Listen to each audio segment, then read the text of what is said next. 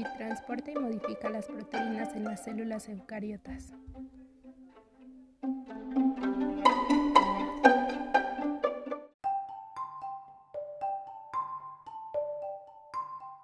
¿Qué sucede con las proteínas mientras se mueven por el aparato de Golgi?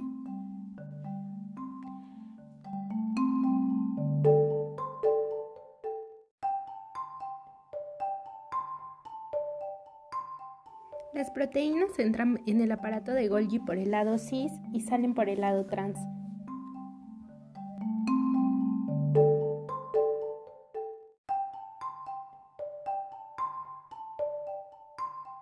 ¿Cómo se supone que se mueven las proteínas de carga entre las cisternas? Los científicos propusieron dos explicaciones. La primera es el modelo de transporte vesicular y la otra es el modelo de la maduración cisternal. Ambos modelos explican el proceso pero de forma muy diferente.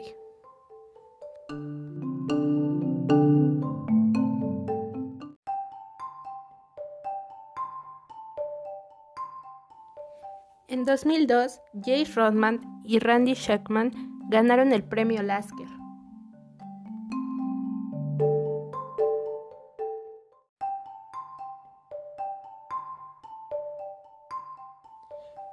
Por sus teorías del transporte vesicular.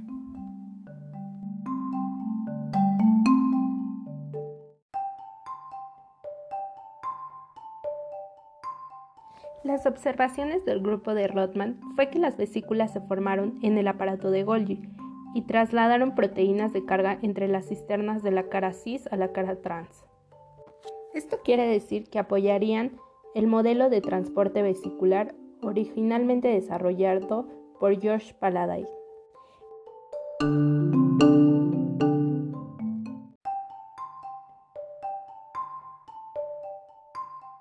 Lo que postula que las cisternas de Golgi son compartimentos estables que albergan ciertas enzimas de modificación de proteínas que funcionan para añadir o eliminar los azúcares, grupos de sulfato y realizar otras modificaciones.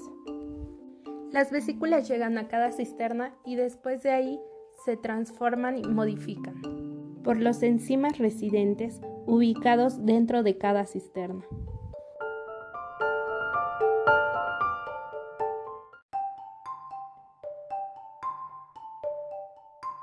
Así nuevas vesículas que llevan proteínas brotan de la cisterna y viajan a la siguiente cisterna.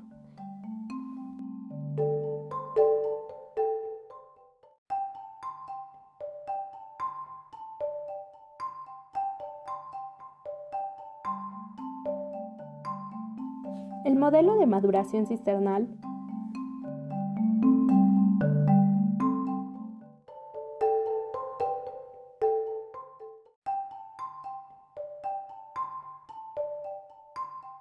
postulaba que cada cisterna de Golgi era transitoria y que las cisternas se trasladaban desde la cara cis a la cara trans.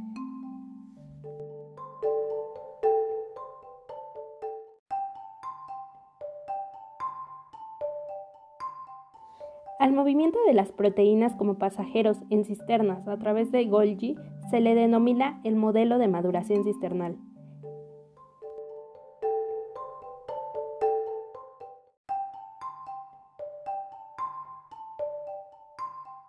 Este propone que las enzimas en cada cisterna individual cambian con el paso del tiempo, mientras que las proteínas de carga siguen en el interior de la cisterna.